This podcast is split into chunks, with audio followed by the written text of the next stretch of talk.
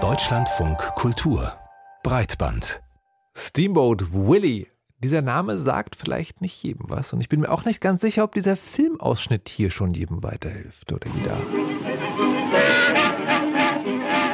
Ah, Baby. Mal gucken. Ah, ob man noch jemand hört, einen Menschen. Naja, halt. Ne? Mensch ist auch irreführend, denn äh, wenn man sagt äh, Mickey Mouse, dann macht das tatsächlich, glaube ich, bei den meisten Klick. Denn Mickey Mouse kennen wohl alle. Es ist eine der berühmtesten Kunstfiguren der Welt aus dem Hause Disney. Und Steamboat Willie ist der erste Zeichentrickfilm mit Mickey Mouse. Der kam 1928 raus und ist seit diesem Jahr, also seit 2024, in den USA gemeinfrei.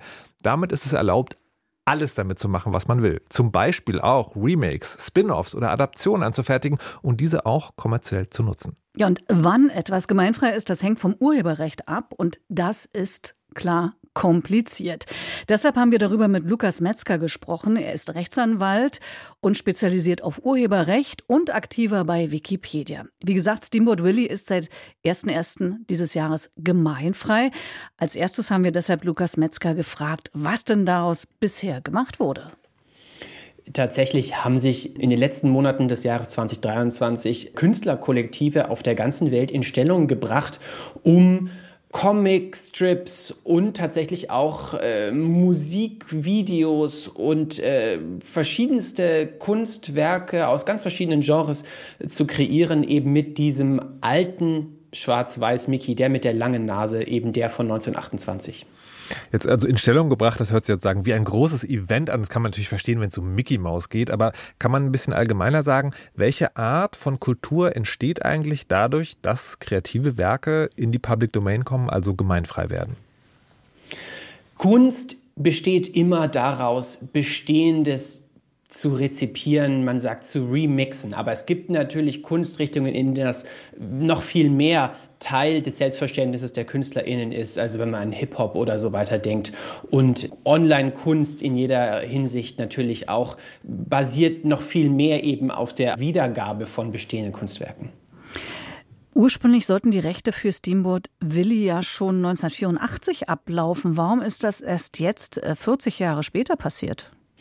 Äh, die, wenn man so will, Urheberrechtsindustrie hat es eben viele Male geschafft, die ursprüngliche Schutzfrist zu verlängern. Also 1984 war schon die verlängerte, die mehrfach verlängerte Schutzfrist und die wurde dann noch weiter verlängert. Und irgendwann hat dann der Gesetzgeber gesagt, so, jetzt ist aber wirklich Schluss. Der amerikanische Gesetzgeber, in dem Fall eben 95 Jahre nach der ersten Veröffentlichung, wird es dann gemeinfrei. Das heißt, man kann es einfach so äh, verlängern, dass man ein Gesetz hat, wie lange etwas gemeinfrei ist und dann sagt man einfach, okay, wir hängen noch ein paar Jahre dran? Das ist in der Geschichte tatsächlich in fast allen Ländern auf der Welt immer wieder passiert, dass genau die Schutzfrist so entsprechend verlängert wurde und die UrheberInnen dann quasi als Geschenk eine Erweiterung ihres Schutzes äh, erlangt haben. Warum hat es denn Disney diesmal nicht geschafft, die Urheberrechtsfreiheit nochmal hinauszuzögern? In den letzten Jahren hat sich einfach die Zivilgesellschaft zu diesem Thema viel besser organisiert und hat PolitikerInnen darüber aufgeklärt, wie wichtig es ist, auch eine starke Gemeinfreiheit im Urheberrechtsgesetz zu verankern und die lange Schutzdauer im Urheberrecht nicht noch weiter zu verlängern. Und andererseits hat die Urheberrechtsindustrie momentan, das ist vielleicht ein äh, pikantes Detail, in den USA in der Politik einen bisschen schweren Stand, weil zum Beispiel die Republikaner diskutieren, ob Disney-Filme in letzter Zeit nicht zu links geworden seien. Ich finde das natürlich verrückt, aber da sieht man mal, wie sowas wie das Urheberrecht ganz, ganz schnell dann auch sehr, sehr politisch werden kann. Und womit ist zu erklären, dass Steamboat Willie eben in den USA jetzt gemeinfrei ist, aber in Deutschland nicht? Deutschland und die EU und eigentlich alle anderen Länder auf der Welt außer die USA rechnen anders. Die fangen nicht an zu rechnen mit dem Zeitpunkt der Veröffentlichung eines Werks, sondern mit dem Tod des Urhebers, der Urheberin und beginnen dann eine gewisse Zahl von Jahren zu rechnen. In der EU sind es aktuell 70 Jahre nach dem Tod. Es waren aber auch schon mal nur 25. Also auch bei uns ist diese Frist schon mehrfach verlängert worden. Dafür sind in Deutschland Kompositionen des Musikers Django Reinhardt gemeinfrei geworden.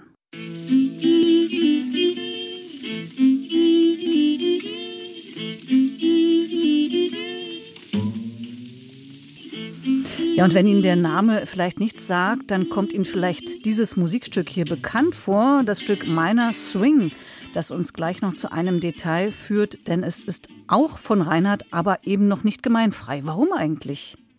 Die Aufzeichnungen über dieses bekannte, aus vielen Filmen auch bekannte Stück besagen, dass es da noch einen Miturheber gab, Stefan Grappelli, und der ist eben noch nicht 70 Jahre tot, denn der ist, weil meine Recherchen ergeben, erst 97 gestorben.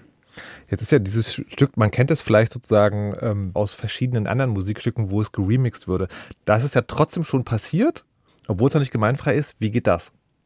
Ha, das ist super spannend. Wie kann ich in der Musik ein bestehendes Stück nutzen und remixen und wiedergeben, ohne dass es gemeinfrei ist und ohne dass ich eine Lizenz einholen muss? Und das beschäftigt die Gerichte in Deutschland und Europa seit vielen Jahren und über diesen zentralen Rechtsstreit zu diesem Thema Metall auf Metall müssten wir eigentlich mal eine gesamte eigene Radiosendung machen.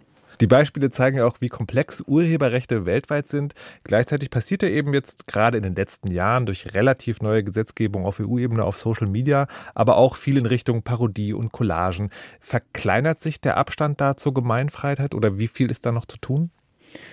Ich finde es super spannend, dass wir in den letzten Jahren mehr angefangen haben, darüber nachzudenken, was denn vor Ablauf dieser 70 Jahre nach dem Tod eines Urhebers, einer Urheberin eigentlich möglich sein muss und welche Werke überhaupt einen urheberrechtlichen Schutz brauchen.